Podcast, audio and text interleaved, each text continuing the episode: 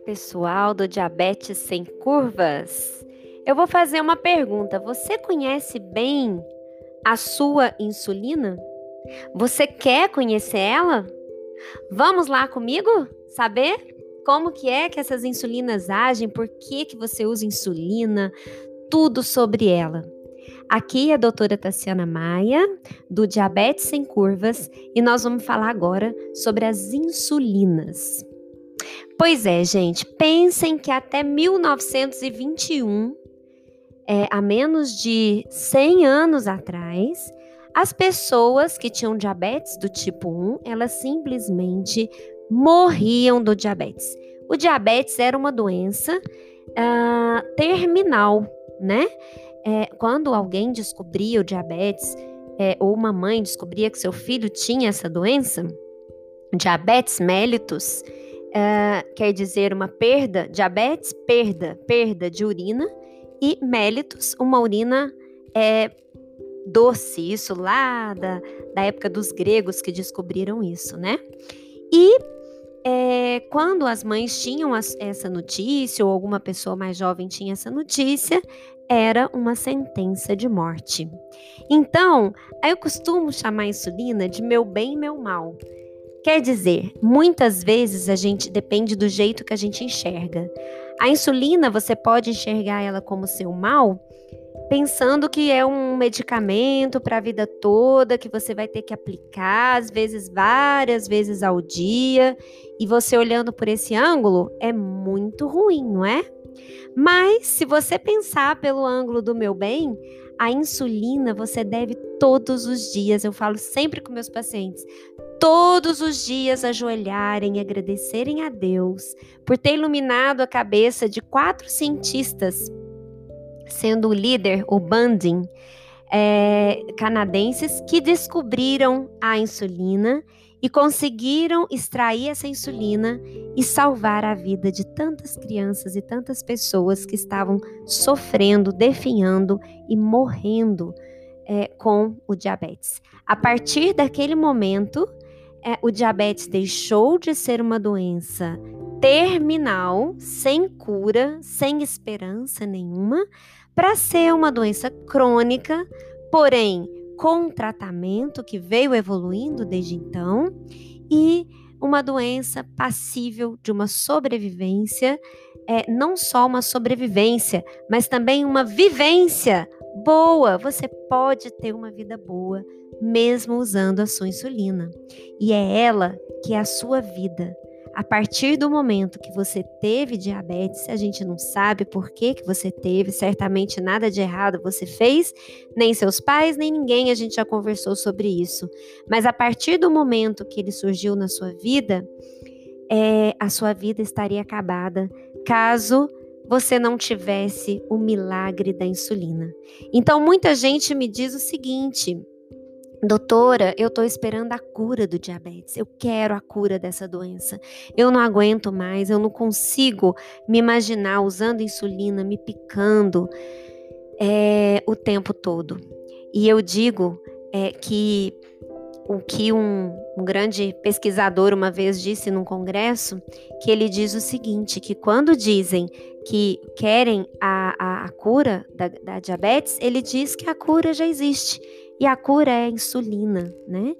Se Deus quiser, nós teremos a cura do diabetes, seja com tecnologia mesmo, através do pâncreas artificial da maquininha, seja através de uma cura celular, produzindo células tronco ou retirando células de pâncreas e purificando essas células, encapando essas células para que elas não sejam mais destruídas e fazendo um transplante de ilhotas, e a gente pode conversar sobre isso em, em um outro momento. Porém, porém, gente, o diabetes é hoje uma doença que você que é um fardo para carregar, mas que é que pode ser carregado, né?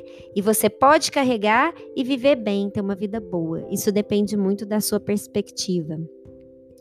Bom, e falando da insulina, como é que ela foi descoberta, né? O Banding era um cirurgião, o pai dele era muito religioso, tinha fazendas, e naquela época não era muito chique ser médico, não. Não ganhava muito dinheiro. E aí ele tentou ser como pai, mas ele largou tudo e falou: Não, eu quero ser médico. Pai dele falou assim: Então, a partir desse momento, você pode ir embora de casa e não conte comigo para mais nada. E o Bundy, ele é, foi embora, porque o sonho dele era ser médico. Por isso que eu sempre digo: não tem nada, gente, não tem nada nessa vida que não seja possível se você quiser de verdade. Se você quiser, por exemplo, cuidar do seu diabetes, manter ele bem controladinho, claro que nós vamos ter um dia ou outro que não vai ficar legal, mas é possível, é possível. Aliás, eu indico aí o além do nosso Diabetes Sem Curvas, né, nosso Instagram, nossas redes, eu indico a doutora Talita do Diabetes Tipo Nada é Impossível. O nome já é muito lindo, né? Diabetes Tipo Nada é Impossível, muito bonito. Parabéns, doutora Talita, pelo seu lindo trabalho, por nos inspirar é, com a sua competência, com é, o modo como você passa, tão simples, simplificando para a gente. E saiba que tanto os pacientes quanto nós, médicos, endocrinologistas, aprendemos muito com você, doutora Talita. Muito obrigada por esse legado que você está deixando aí na sua vida e na vida das outras pessoas. Mas voltando aqui, o Banding, é, um belo dia, foi estudar sobre. É, foi na biblioteca estudar sobre algo e aí ele encontrou alguns artigos falando sobre insulina, sobre a possibilidade de uma substância que certamente tinha no pâncreas é, e, que, e que não morria, apesar de pegar os cachorrinhos e tampar a secreção do pâncreas que vai lá para fazer a digestão. É, os, os, os, cachorrinhos não faziam a digestão, mas continuavam a, a, a, a glicose normal. E quando tirava o pâncreas dos cachorrinhos inteiro, não, eles não faziam digestão e também eles é, apresentavam uma glicose alta. E então, né, algumas pessoas, alguns cientistas já tinham tentado descobrir essa danada dessa dessa substância. É, insulina vem de, de ilha, né? E que acreditavam que estavam numas ilhas, algumas ilhas ali no, no pâncreas. Uh, e aí ele falou: não, eu vou pesquisar isso aqui. Eu quero descobrir uma cura para o diabetes. E ele foi lá, não tinha dinheiro, não tinha nada, ele era um cirurgião, abriu um consultório e não ganhava dinheiro, não tinha muito sucesso, não. Mas ele procurou o MacLeod. MacLeod, desculpem porque eu não sei falar o nome dele direitinho, mas ele procurou esse cara que inclusive ganhou o, o, prêmio Nobel de, de medicina, né? É, juntamente com Bunting, anos depois, e, e, e, foi, e que era um professor de fisiologia, um médico, professor de fisiologia, e, e ele na, é, tinha, é, tinha um laboratório na Universidade de Toronto, tinha dinheiro, e o Banding propôs a ele, mostrou e propôs a ele essa, essa pesquisa. Só que o, Band, que o MacLeod, ele era um professor já renomado e ele já tinha estudado várias coisas a respeito do diabetes. Falou: Ah, não sei, não sei, mas o, o Banding era muito obstinado. É, e Conseguiu. Conseguiu que o MacLeod. LED, MacLeod. É, conseguiu que ele finalmente deixasse ele trabalhar no laboratório. Nesse laboratório tinha um estudante, um estudante que queria fazer medicina, né? Já tinha feito algumas matérias, que é o Charles Best. E o MacLeod falou: Best, deixa eu te falar. Esse cara aqui tá querendo estudar pâncreas, vai ter que usar uns cachorros, vai ter que fazer algumas coisas e pode acompanhar ele. Você tá. É, você tá. É, você vai ser o ajudante aqui do Bunting. E aí foi que o Bunting e o Best começaram a fazer suas experiências com cachorros. No início eles não tiveram sucesso, mas eles foram tentando tira, retirar esses pâncreas é, cada vez com mais purificação e um belo dia eles conseguiram é, fazer sobreviver um cachorrinho que tinha. Acho que era uma cadelinha, gente. Eu não, procurei, não achei o nominho dela, mas tem, né, em alguns livros tem até o nome dela. E é, colocaram, né? Tiraram o extrato, colocaram nessa cadelinha aí. é, na verdade, eles estavam tirando extrato do, dos pâncreas próprios, dos próprios cachorrinhos e começaram a tirar extrato de boi, de pâncreas de boi de vaca, e aí conseguiram extrato maior, uma quantidade maior, e conseguiram fazer essa, essa cachorrinha sobreviver por 24, 24 horas. É, enquanto tinha insulina, ela sobreviveu. Bom, acabou a insulina, ela morreu. Mas mais ainda tinha. É, fazia ainda. Parece que ela também morreu de infecção. Cada um fala uma coisa. Não sei, não sei muito bem. Mas ela morreu, mas eles ficaram super animados. Só que eles tinham que purificar melhor essa insulina. Então, o MacLeod tinha um amigo que era bio, bioquímico chamado Colin e falou, e porque ele já estava bastante empolgado com essa descoberta, e chamou o Colin e, e o Colin conseguiu purificar melhor essa insulina. Na verdade, eles primeiro tentaram aplicar a mesma insulina que eles tinham aplicado na cachorrinha no primeira, no primeiro, na primeira criança, que é o Leonard Thompson, de 14 anos, que estava simplesmente muito magro, muito definhado, quase morrendo nos colos de sua, no colo da sua mãe. E eles propuseram à mãe de usar, usaram, é, houve uma queda na, na, na glicemia, porém é, houve muitos efeitos colaterais, inclusive um baita de um abscesso, chamado abscesso estéreo. O corpo não aceitou aquela insulina que não estava purificada, tinha outras coisas mais ali, além da, da insulina só, e não deu muito certo, mas o Colin falou: não, eu vou purificar, ele purificou, só que eles já estavam brigando, esses cientistas brigam demais. E aí o Colin falou o seguinte, vocês não estão querendo me reconhecer, então eu não vou contar para vocês como é que, que faz para purificar essa insulina. E o Bunting, né, o Best era pau mandado do Bunting, coitado, mas o Bunting quase que bateu nele, o Best ajudou, mas fizeram aí um acordo e o Colin finalmente mostrou como que fazia para purificar. Foram lá no, no Leonard Thompson, aplicaram de novo nele, aí sim, aí a glicose estava 500, caiu para cento e poucos, e ele estava magro, desnutrido, fazia uma dieta de 500 calorias sem carboidrato nenhum na época, a low carb da época, né? Agora está voltando, mas isso também são cenas para uma próxima apresentação. E aí, eh, o Leonard Thompson sobreviveu, ganhou peso. Alguns, um mês depois, eu acho, dois meses depois, ele já estava outra criança, outra pessoa. E aí, interessante que lá nesse hospital de Toronto tinha também algumas crianças que estavam definhando, morrendo, e eles foram aplicando a insulina nessas crianças. E tinham várias crianças, e a partir da primeira aplicação, foram aplicando nas outras, nas outras. Quando eles chegaram na última criança, num quarto escuro de madeira, onde eles deixavam os pais lá é, esperando a morte das suas crianças, um choro, um clima muito ruim. E quando eles chegaram na última criança, a primeira já estava melhor, já tinha melhorado, né? Não melhorado 100%, mas já estava acordando, já estava mais alerta, já estava melhor e também salvaram muitas dessas crianças. E a partir de então, o laboratório Lilly começou a produzir essa insulina. A insulina inicial era regular. A insulina nossa, regular, era a primeirinha insulina que foi feita. Só que ela era feita de fígado, não, fígado de pâncreas, pâncreas de boi, depois de porco.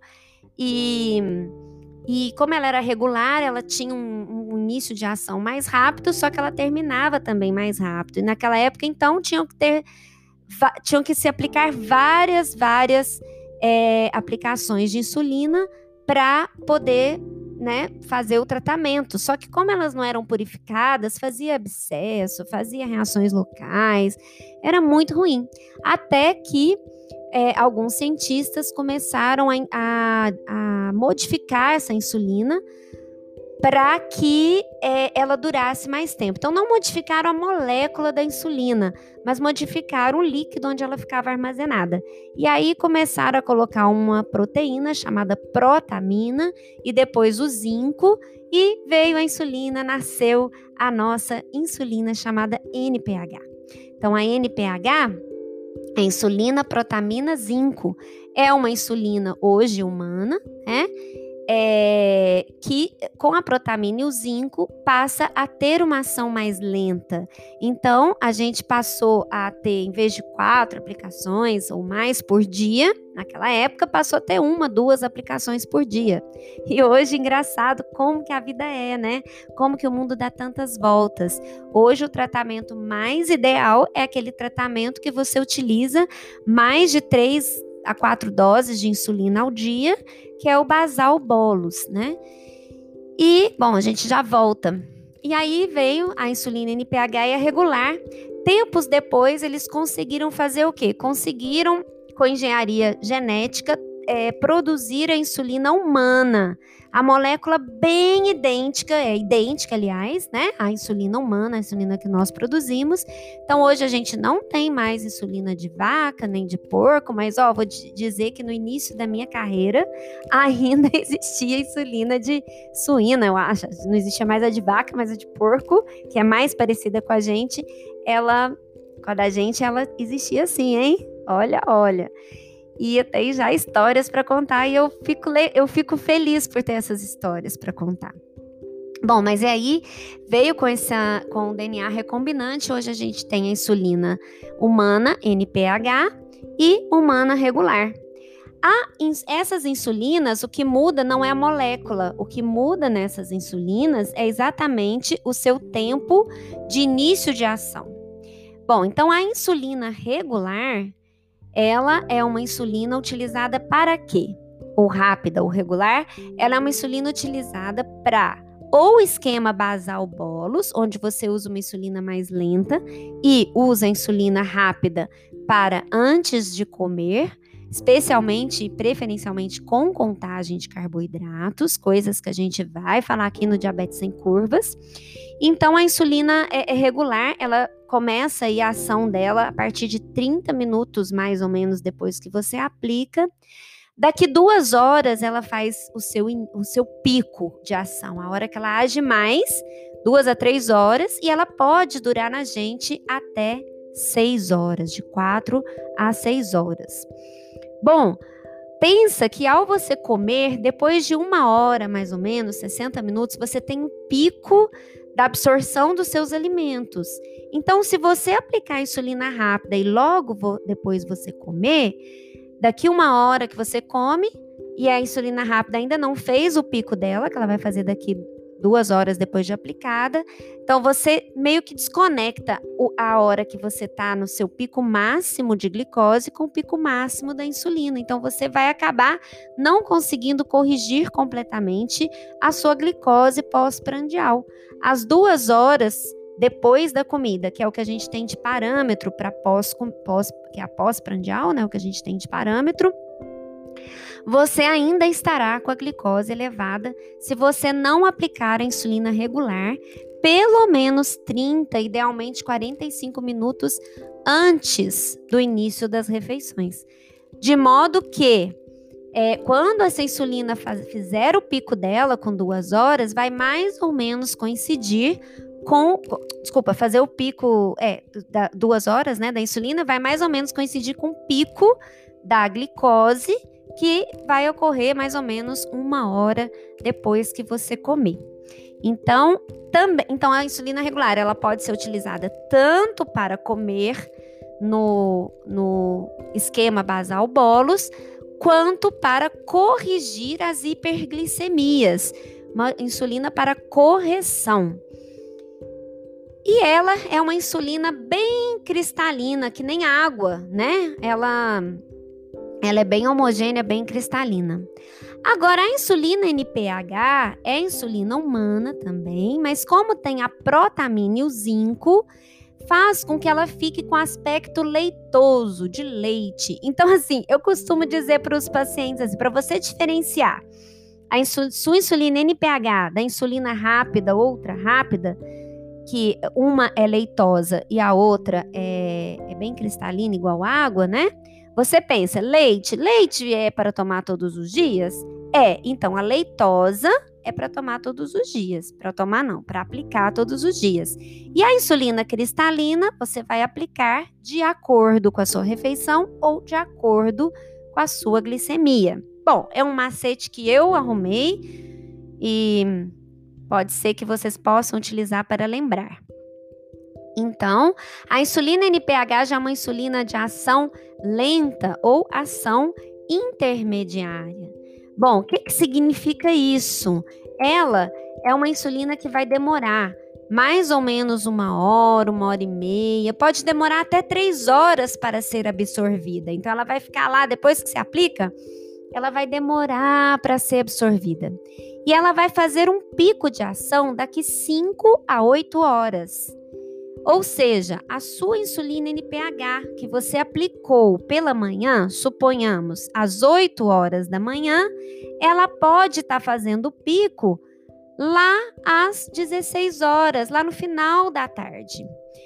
E é, ela pode durar até 18 horas, a depender é, se for uma criança muito pequenininha ou se for uma pessoa que tem um restinho de insulina produzindo, pode acontecer de conseguir durar 24 horas, mas não é o mais comum.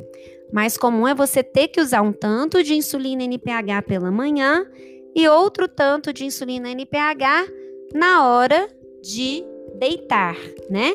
E às vezes, como ela faz um pico é, as, né, 8, é, mais ou menos 5 a 8 horas depois, quanto menor a dose, pensa, menor vai ser o pico. Não, não mais rápido vai ser o pico, mas menor vai ser o pico. Então, a gente pode usar a estratégia de usar NPH três vezes ao dia, de modo, por exemplo, que ao invés de você usar 30 unidades uma vez ao dia, você usa, suponhamos, é, 15 unidades pela manhã, é, mais é, é, 7 unidades às, a, a, a, uma hora da tarde, ao meio-dia, e o restante das unidades na hora de deitar. Isso pode, pode ser necessário principalmente para aquelas pessoas que fazem muita hipoglicemia no pico da NPH. E aí, quando a gente diminui a NPH, fica muito alto. Quando a gente aumenta a NPH, fica muito baixo. Então, a gente pode fazer isso para imitar um basal, imitar uma insulina que não faça tanto pico, de modo que um, uma quantidade menor de insulina vai fazer um pico menor e você vai conseguir manter os níveis de insulina basal, é, ou seja, não relacionados à alimentação, à correção de altas, de altas glicemias, é, um, uma curvinha mais achatada, né, durante o dia, causando menos é, hipoglicemias. Então, isso é uma estratégia que nós podemos utilizar. Bom, mas não parou por aí, não como viam que essas insulinas, às vezes tinham pessoas que se adaptavam bem, mas tinham pessoas que, por outro lado, não se adaptavam bem com essas insulinas, a NPH e a regular. Tinham um diabetes muito instável, ora muito alto, ora muito baixo, por mais que todas as outras estratégias fossem bem feitas. E aí, o que, que os cientistas danadinhos começaram a fazer? pensaram assim: será que se eu mudar um pedacinho dessa insulina, eu consigo mudar a ação dela? Eu posso fazer com que ela haja mais rápido e dure menos, ou que ela haja mais lento, sem um pico de ação que faça hipoglicemia? E assim eles fizeram. Então vocês imaginam que a insulina é uma proteína, todos os hormônios são proteínas, e elas são produzidas de tijolinhos, só que tijolinhos diferentes, chamados aminoácidos. Quando você troca de lugar um aminoácido, ou você acrescenta um, um, um aminoácido, ou você tira um aminoácido do lugar, você pode sim mudar a ação completamente dessas insulinas, dessa proteína ou dessa insulina. E aí que vieram as insulinas chamadas análogas. Não são as insulinas humanas, e sim as insulinas análogas, parecidas com as humanas, vindas da estrutura das humanas, mas onde foi mudado um pedacinho dela, um aminoácido, dois ou três, e fez com que elas tivessem uma ação diferente. E viram que estes análogos é, nem sempre fazia um controle melhor em relação à hemoglobina glicada, mas fazia uma coisa mágica, que era diminuir as hipoglicemias. Logo, né, veio então as insulinas é, análogas chamadas na época de ultra rápidas e hoje estão sendo chamadas de rápidas porque tem as ultra ultra rápidas que agora sim estão sendo chamadas de ultra rápidas. É assim como na vida, né, gente? Às vezes a gente está na crista da onda, tá tão bom, nós estamos fazendo tanto sucesso, tá tudo tudo tudo bem, nossa vida tá lá em cima na crista da onda. Depois, buh, a gente baixa e vem e a gente tem que dar lugar às outras pessoas, né? Sai da frente que atrás vem gente. E assim foi com a insulina também. Veio as insulinas análogas de ação rápida, ultra rápida, é, que eram também para ser e são para a gente até usa até hoje elas, claro. E para que que elas serviam? Para é, também, como a regular, para serem utilizadas no esquema basal bolos antes das refeições e também para controlar o, as glicoses altas, né, as glicemias que estejam elevadas, para fazer um bolos de correção, para corrigir essas glicemias altas. E esses análogos são a, a Novo Rapid, que é a insulina asparte. Asparte vem do aminoácido, do pedacinho que mudou que é a Novo Rapid, a Lispro, nesse caso mudaram esse aminoácido chamado Lispro, e veio a Umalog, e a glulizina, que é a mais, que é a mais nova dessas rápidas, ultra rápidas an antigas, é a mais nova das antigas, que é a Pidra, a glulizina. E elas não têm muita diferença, tá? Não tem muita diferença. Alguns pacientes adaptam mais com uma, outros adaptam mais com outra. Elas também são utilizadas nas bombas de insulina. E assim, de, todas essas, a Novo Rapid parece que ela pode entupir menos, cristalizar menos, entupir menos o catéter a, tanto a pidra quanto a lispro podem entupir mais. E às vezes tem gente que então só consegue ter um bom controle na bomba de insulina utilizando a insulina Novorapid. Mas isso é muito, muito peculiar, varia de pessoa para pessoa, de organismo para organismo. Então, a princípio, por exemplo, é, não sei quando que você vai ouvir esse podcast, se é daqui um ano, dois anos, três anos, mas nós estamos em 2020 no, no mês de julho. E aqui na minha região, aqui no Triângulo Mineiro, tem muita gente que está tá sentindo falta da insulina pidra e está ficando muito apavorado porque não tem insulina pidra. Mas então essas pessoas podem substituir a insulina pidra pela insulina Umalog, e aí é uma log sozinha, porque tem uma log mix, que é a, a insulina Lispro com a insulina NPH, e aí não é para usar essa, a não ser que tenha sido prescrita para você, normalmente para o dia, diabetes do tipo 2, é, ou pela Novo Rapid. Então, a Pidra, o Malog e Novo Rapid, elas têm um início de ação em torno de 10 a 15 minutos e um pico de ação em torno de uma a duas horas. Então pensem bem, se você come daqui mais ou menos uma hora, é que você vai fazer o pico da sua glicemia, da absorção dos seus alimentos e da sua glicemia no seu sangue, é ideal que você aplique essa insulina pelo menos 15 minutos antes, às vezes é necessário 20. Hoje eu e a doutora Karina fizemos uma live sobre hipoglicemia, surgiu essa dúvida, uma pacientinha uma seguidora, disse que ela tem que aplicar 40 minutos antes de comer, porque no organismo dela demora muito para ser absorvida essas insulinas, né? Então tem que ter atenção a aplicar antes, em torno de comece com 15 a 20 minutos e vai ajustando de acordo com o seu organismo e de acordo com as orientações do seu médico. Aqui a gente orienta, mas é para bater na tecla. Quem cuida de você de verdade é o seu médico. Para que o pico da insulina que vai acontecer daqui uma hora, é, ele coincida com o pico da sua glicose, que pode acontecer em torno de uma hora, porém até um pouquinho antes. E essa insulina é legal que enquanto a regular dura seis horas, podendo então ficar lá rodando no seu corpo e causando mais chance de hipoglicemia, a, a, essas insulinas ultra rápidas duram de 3 a 5 horas. Então, elas vão, fazem o que tem que fazer e vão embora.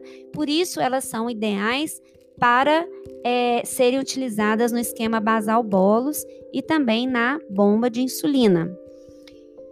Um, algumas vezes, em alguns momentos, por exemplo, se você acabou de sair de uma hipoglicemia, está muito, muito baixa a sua glicose, você está com medo de aplicar antes, tá bom, aplica e come. Vamos ver como que o seu corpo reage dessa forma.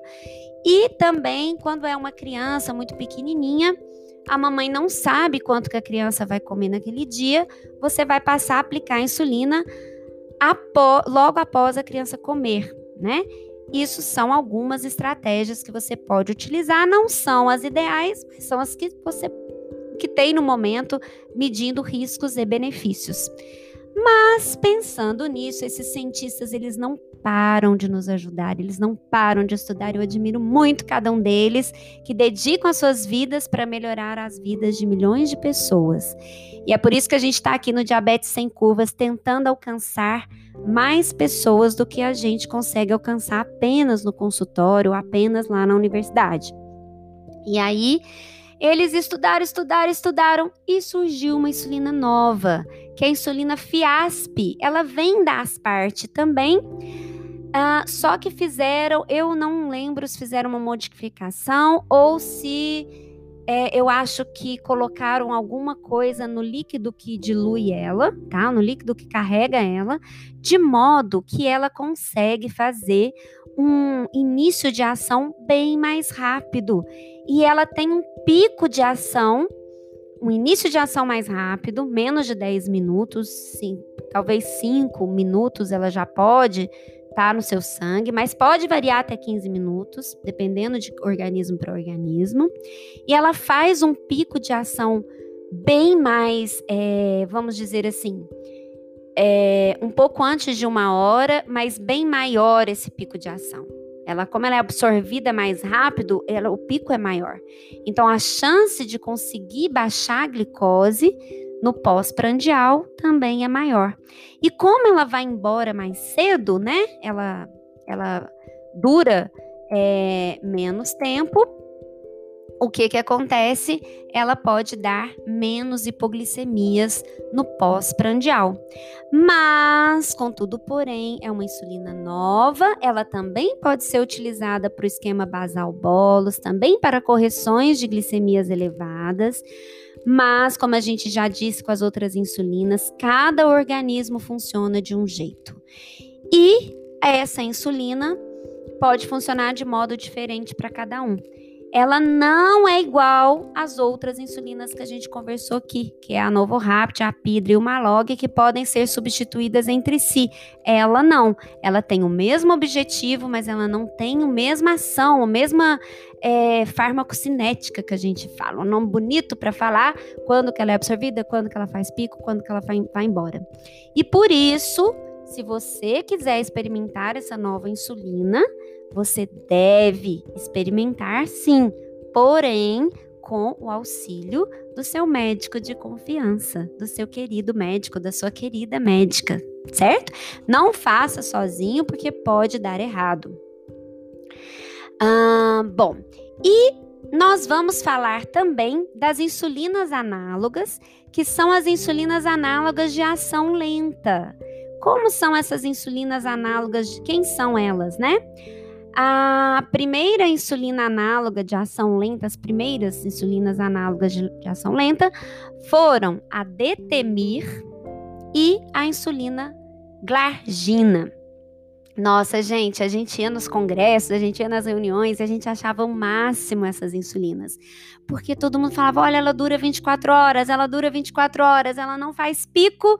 E o que, que era a grande vantagem? Ela diminuía as hipoglicemias, principalmente as terríveis e temidas hipoglicemias noturnas.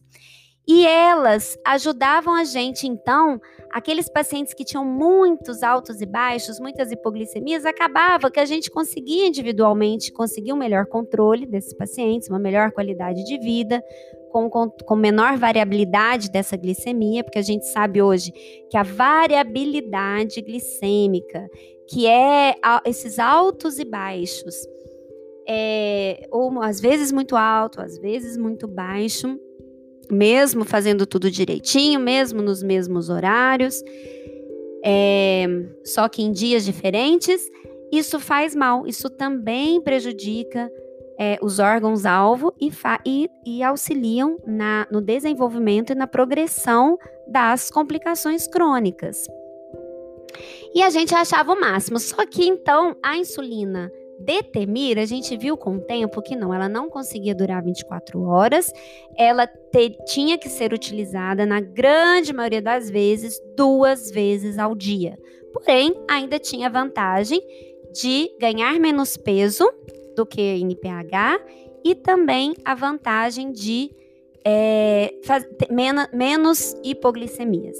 E a insulina glargina era melhor do que ela nesse sentido, nessa proposta, é, às vezes durava as 24 horas, porém, às vezes não durava as 24 horas. Tinha alguns pacientes que melhoravam, sim, migrando da NPH para esse tipo de insulina, que era a insulina, é, a insulina glargina, porém, é, ainda assim precisava se dividir essas doses, ou às vezes mantinha-se hipoglicemias, com hiperglicemias, um diabetes brittle, que é um diabetes instável. Isso não era bom para o paciente. E aí veio a queridinha, né, que é a degludeca, que é a insulina Tresiba. E essa sim, essa tem ação mais de 24 horas. Ela pode durar até 40 horas, 43 horas. Você pode ter vestígios dela ainda, né? Não quer dizer que possa usar dia sim, dia não, tá? Mas você ainda pode ter vestígios dela.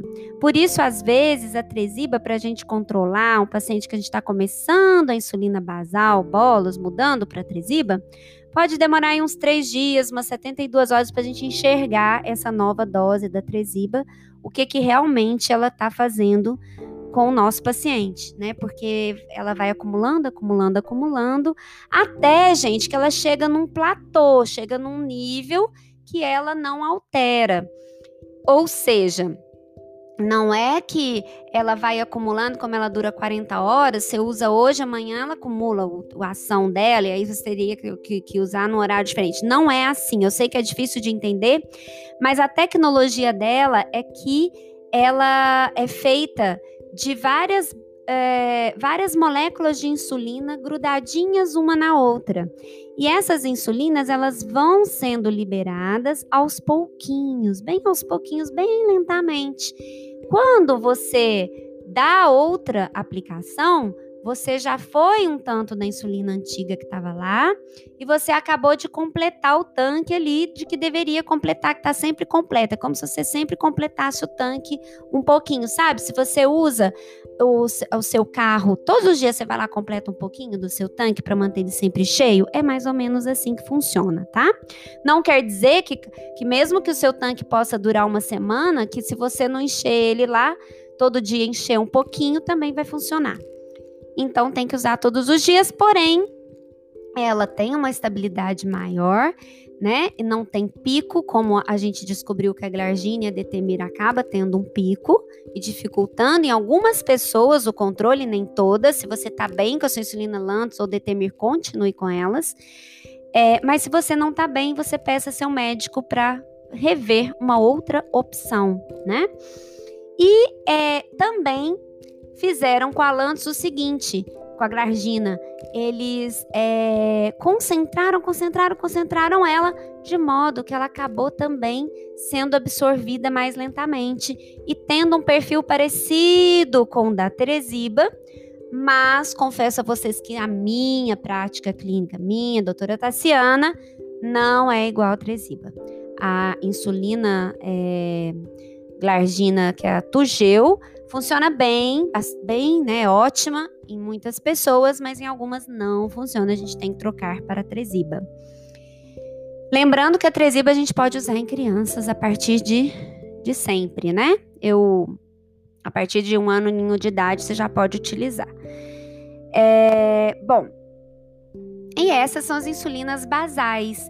Só que aí, o que que acontece? Acontece uma ilusão dos pacientes de que estas insulinas basais que tem uma duração alta, então surgiu-se uma crença, uma crença muito limitante de que, opa, então eu vou trocar para essas insulinas o meu tratamento, porque o meu tratamento vai ser melhorado, insulinas novas, com ação durante todo o dia. Então, quer dizer que eu vou poder utilizar essas insulinas apenas uma vez ao dia e é, eu não vou ter que usar insulina mais nenhuma. Olha que legal! e elas vão controlar muito melhor a minha glicose. E aí que vem um balde de água fria para todos que pensam isso, gente. Vamos aprender aqui. Quando a gente troca lá NPH mais a regular por um outro esquema, que é, por exemplo, Tresiba ou Lantus ou Basaglar, né?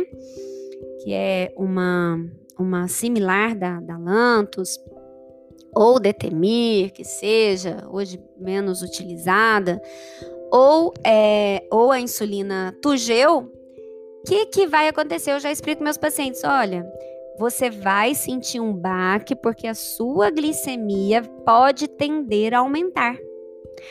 Por quê? Porque a gente vai ter que acertar o basal, quanto de basal é necessário, e o bolos também vai ser necessário sim utilizar insulina três, quatro, às vezes cinco vezes ao dia, porque as basais análogas elas não fazem pico de ação como a NPH. Como a NPH faz um picão de ação lá, 5 a 8 horas depois, ela ajuda no pós-prandial. Na hora que você come a sua NPH que você aplicou lá de manhã, na hora que você almoça, na hora que você toma seu lanche da tarde, seu jantar, ela tá lá fazendo, começando a fazer o pico de ação dela. Então ela ajuda. Já as insulinas basais, essas análogas, elas não ajudam. Então é obrigatoriamente necessário, a não ser que a pessoa esteja em lua de mel, a não ser que seja um tipo de diabetes específico chamado LADA, que a pessoa ainda tem secreção de insulina própria, é, vai sim precisar de utilizar a basal para quando você não come porque mesmo a gente que não tem diabetes, a gente está produzindo insulina o tempo inteiro. A insulina é necessária o tempo inteiro, porque ela faz algumas coisas importantes além de só baixar a glicose. Ela é um hormônio que faz a construção de muitas coisas: construção de músculos, construção de ossos, construção de tecido gorduroso e construção é, de de, de, é, de tecidos ósseos, de, de proteínas e de, e de lipídios, né? E ela também é, inibe a quebra de, desses lipídios, dessa nossa gordura, de certa forma, para nos proteger. Porque se a gente não tivesse insulina, a nossa gordura ia ficar quebrando o tempo inteiro, a gente ia ter cetoacidose né? Que é o que acontece com vocês quando vocês têm pouca insulina circulando no sangue. A insulina inibe essa lipólise, que é a destruição do tecido é, gorduroso. Então a gente precisa da insulina o tempo inteiro, tá? Um, e o que que vai acontecer? Essa essa insulina basal vai ser para isso, para os horários que você não come e para um horário que é muito importante, que é o, as horas que você fica mais sem alimentar, que é a madrugada até o jejum, ok? A, o ajuste dessas insulinas, ele é feito de outras formas, é complexo, o ajuste tem que ser feito pelo médico, mas ele é feito principalmente focando na sua madrugada e no seu jejum. Se a sua madrugada e o seu jejum estão muito baixos, significa que está muita insulina basal. Se eles estão muito altos, pode ser que seja outra coisa, mas provavelmente você está com pouca insulina basal. Discuta isso com o seu médico. Então vai ter que utilizar o basal e a rápida, ou preferencialmente as insulinas ultra rápidas, ou hoje a Fiasp, que é a ultra, ultra, ultra rápida, vai vir uma outra, ultra, ultra rápida, vinda da Lispro, né? É, acho que já foi aprovada nos Estados Unidos, vai chegar aqui ela também. E é, você idealmente fazer a contagem de carboidratos, medir a sua glicemia antes das refeições para que você faça o bolos alimentação e o bolos correção.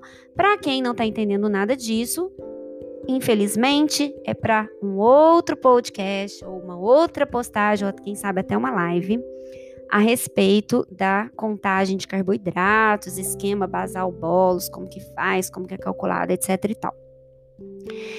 Então é isso.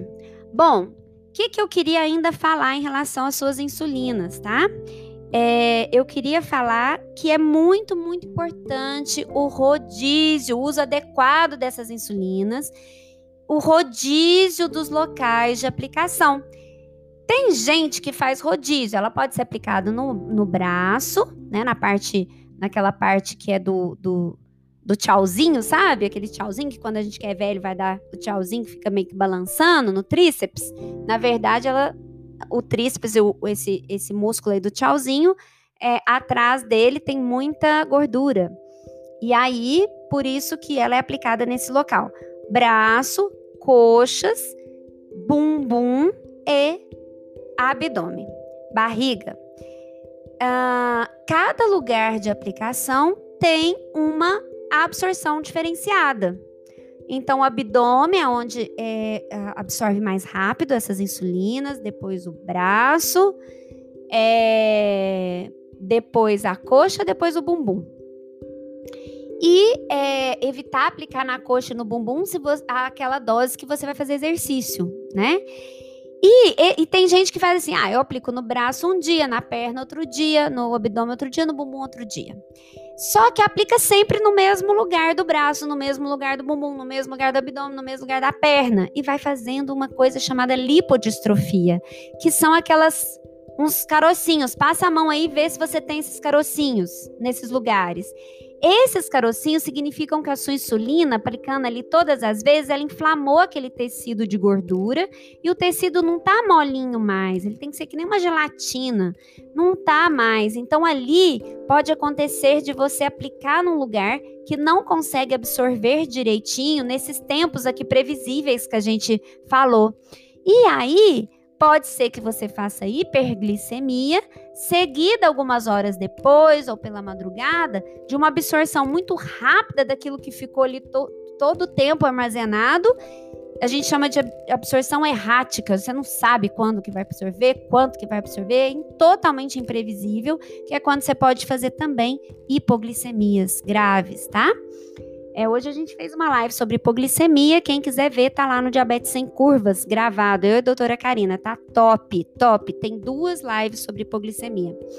E aí, é, o, que, o que a gente recomenda é que você faça tipo um zigue-zague no seu braço, na sua perna, no seu bumbum, no seu abdômen, de forma que você rodeia primeiro o braço de cima para baixo, outro braço de cima para baixo, a perna de cima para baixo, outra perna de cima para baixo, o bumbum é, no localzinho que você, você, seu médico vai te ensinar. Acho que aqui no podcast é difícil de falar, mas eu vou tentar postar depois algumas gravuras.